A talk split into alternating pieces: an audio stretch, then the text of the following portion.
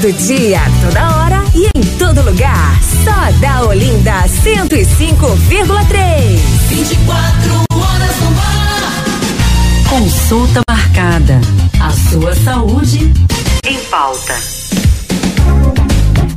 E nós vamos para o nosso primeiro consulta marcada aqui do Vida Leve. E hoje nós vamos falar sobre os efeitos da menopausa. Isso mesmo, ela acontece entre os 45 e 51 anos de idade. Atenção, mulheres aí desta faixa etária. Causa calor, disfunção sexual e ainda mais irritabilidade. O consulta marcada de hoje, então, vem trazer mais informações sobre este tema para você. E para a gente falar mais sobre isso, a gente chama quem entende no assunto. Já está na linha ela, ela que é ginecologista, a doutora Altina Castelo Branco. Muito boa tarde, doutora Altina. Seja bem-vinda aqui ao, ao Vida Leve. Boa tarde, Niquel. É um prazer estar conversando com você, com todos os ouvintes aí sobre esse programa Vida Leve. E vamos falar desse assunto importante, né? Que são os sintomas da menopausa.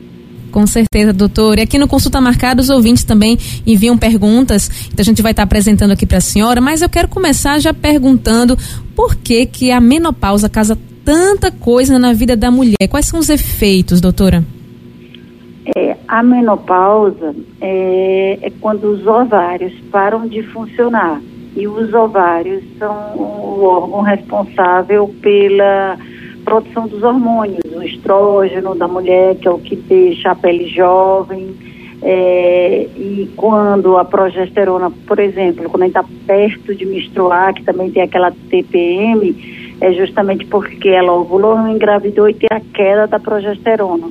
Mas na mulher que está na menopausa, que está parando a função dos ovários, ela vai parar de produzir então a progesterona, porque ela não vai ovular. E aí dá aquela flutuação do humor e aí dá aqueles calores justamente por essa oscilação dos hormônios com a queda da progesterona. E, e aí, diante dessa alteração, então, dos hormônios, quando há essa queda da função do ovário, é que dão todos esses sintomas. Por exemplo, a vagina, por que, que dói na relação? Porque fica menos lubrificada e acaba atrofiando, e aí dói na relação. Baixa libido, porque se a gente não tem estradiol, também vai diminuindo a vontade né, na hora da relação, de ter e de pensar e querer até mais, principalmente se ela está tendo dor.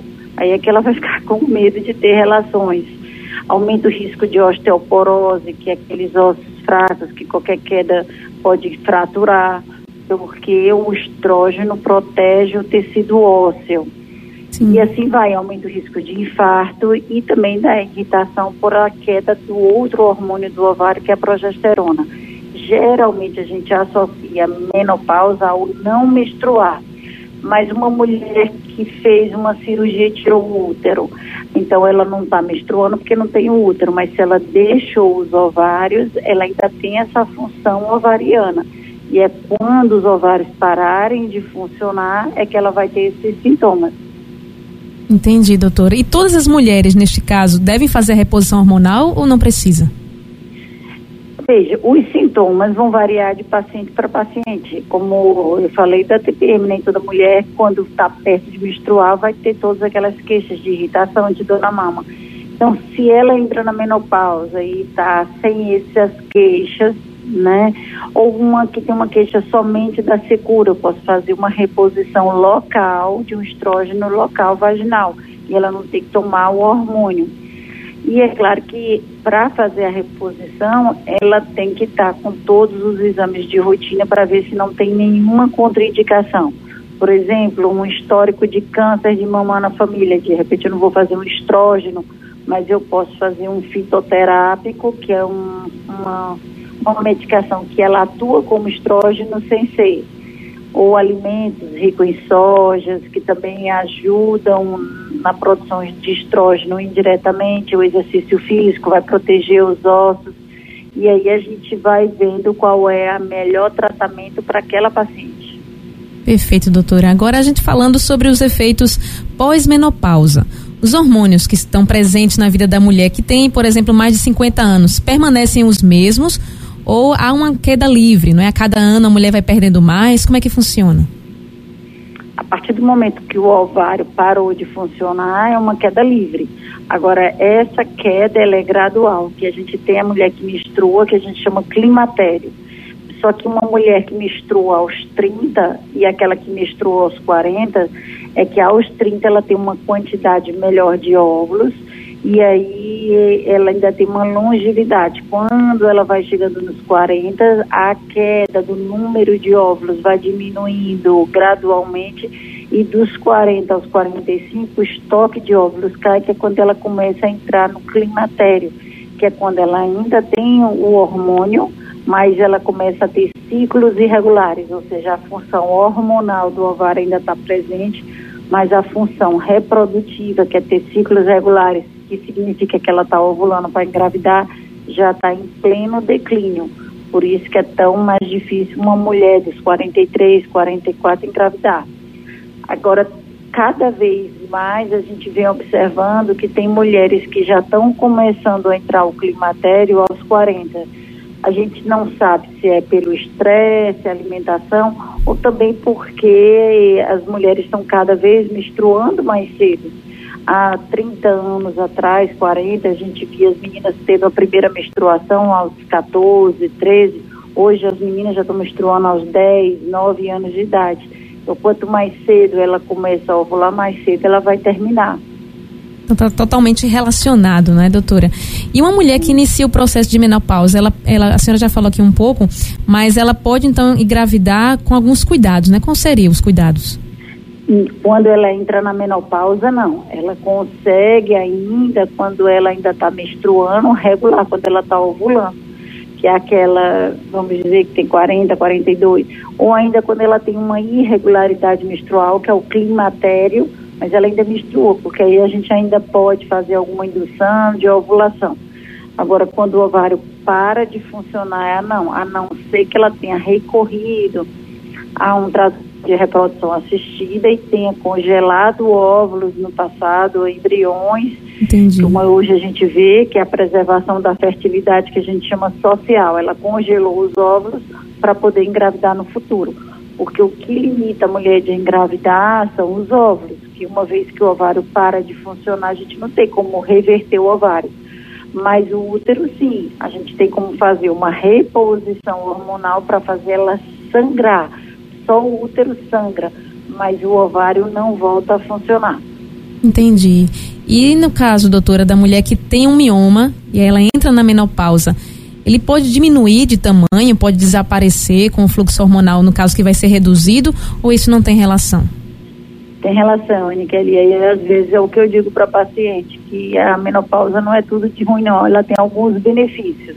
Sim. Porque se ela não produz mais hormônio, todas as doenças mesmo do bem benignas, como miomas, como nódulos também na mama, ou uma doença chamada endometriose, que elas dependem do hormônio né, do ovário, que é o estradiol, eles, essas doenças tendem a melhorar com a menopausa, porque ela não está mais ovulando, não está produzindo estrógeno, então o útero vai atrofiando, os ovários vão diminuindo e por consequência esses miomas, os focos de endometriose também vão regredindo.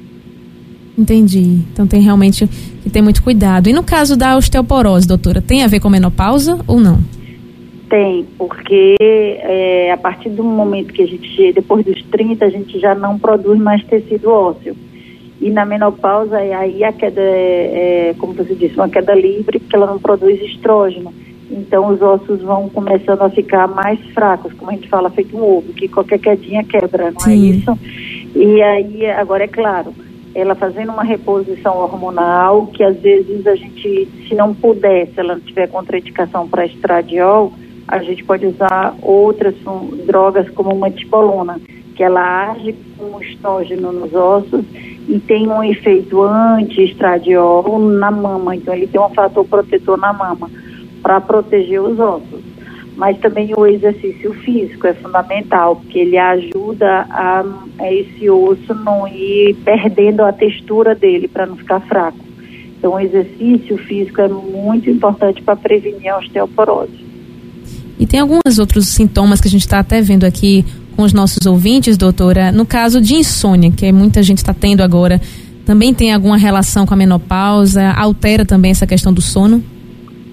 Altera. Agora, é assim, hoje em dia a população com a rotina, né, pesada, do estresse, mais agora com pandemia, a gente tem que ver se realmente foi a menopausa ou foi outra coisa. Porque se ela já vinha com insônia antes, já tomando remedinho desde os 35 anos para dormir, metade da população toma, então não foi a menopausa. Agora ela pode se agravar com a menopausa pela essa queda da progesterona, que é o outro hormônio do ovário. Mas essa queda da progesterona dá aquela flutuação do humor que ela vai de zero a 100 fácil, né? Que a gente diz que hum. explode com qualquer besteira. Sim. E aí fica naquela irritabilidade, também tem aquelas ondas de calores, e aí isso dá uma angústia e acaba também perdendo o sono.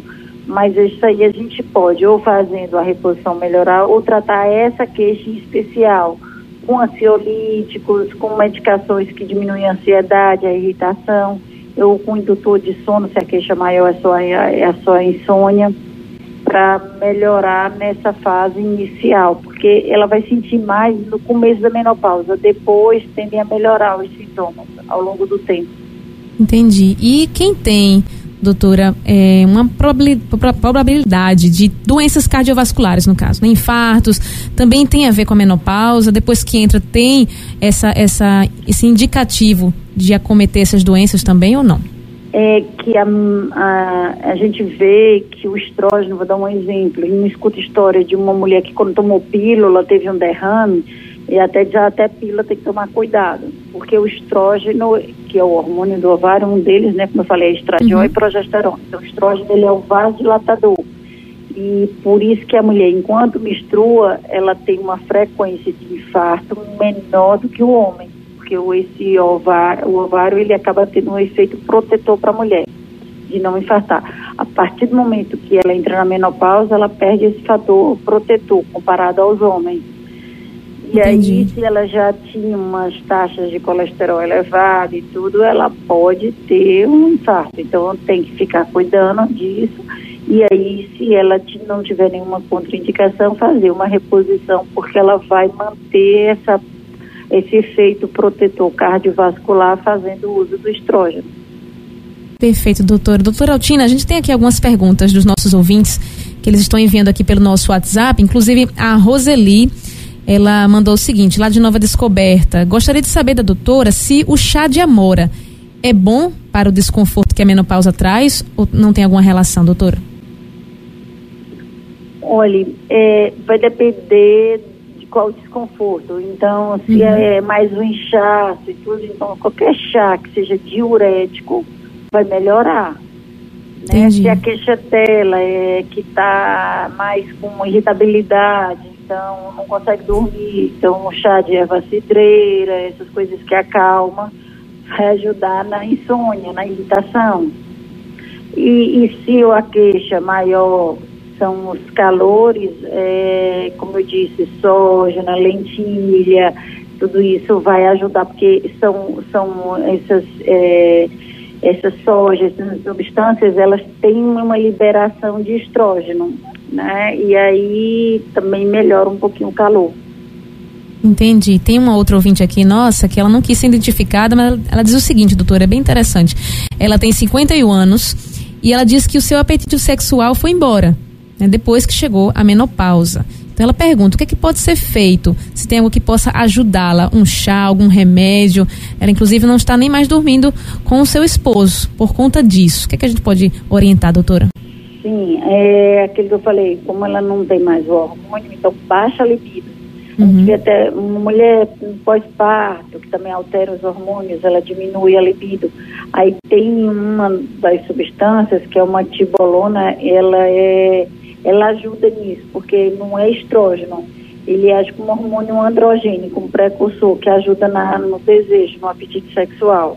Agora, até para ela tomar uma tibolona, né, que eu estou dando o nome da droga, da substância, Sim. tem os nomes comerciais, ela teria que ter um acompanhamento com o médico, né, para fazer esse uso. Mas tem medicação que a gente pode fazer para fazer ou dando realmente os hormônios do ovário, estradiol, ou dando essas outras para compensar essa queda e ajudar no libido dela.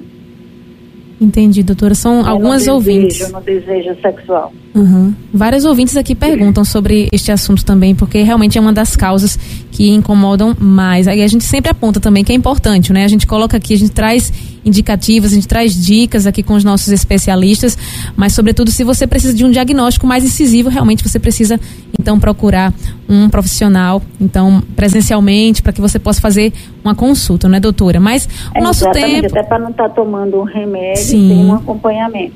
Exatamente. Porque realmente alguns casos têm que ser avaliados de uma forma né, mais holística, mais realmente em, outros, em outras áreas da saúde. Mas, doutor, nosso, nossa entrevista de hoje, a primeira, é uma honra ter a senhora aqui participando conosco.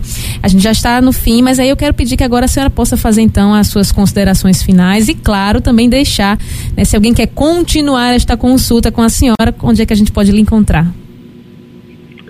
Certo, eu acho que é uma consideração importante é esse alerta, porque hoje a, a gente se cuida melhor, então a longevidade, a vida das pessoas está maior. Sim. E aí o tempo passa rápido, que a gente nota isso com a correria. E às vezes quando ela se depara já está entrando numa menopausa, no climatério, e certos projetos como ter filhos ou outras coisas ela não viu porque não pensou. Então ela tem um acompanhamento com o ginecologista, fazendo exames hormonais para ver se o ovário já está começando a entrar no declínio, até para alertar o projeto reprodutivo dela de ter filhos ou também, né, quando ela identificar que realmente o ovário está tendo uma diminuição da função, que provavelmente ela tiver alguma queixa desses tipos, de irritabilidade, de insônia, a gente identificar precocemente que é por conta disso, de um climatério, de uma menopausa, e já ir tratando, não deixar para ficar muito tempo ela sofrendo. Isso é importante em qualquer área da saúde, é o diagnóstico precoce, né? E a prevenção. É importantíssimo, com certeza. E como é que a gente lhe encontra, doutora? A gente sentiu algum sintoma, está precisando de um ginecologista, como é que a gente lhe acha? É, eu, assim, clínica, no SUS, eu só atendo realmente aqui no português, é, na beneficência de Maria Fernanda, atendendo ginecologia. E a nível de consultório privado, eu atendo na clínica Artifértil, que é uma clínica de reprodução. Que a gente também tem um Instagram, que é artifértil, ponto reprodução humana. E o telefone do consultório tem o zap, que é o 95 17 6564. Que aí ela pode marcar até a consulta por zap.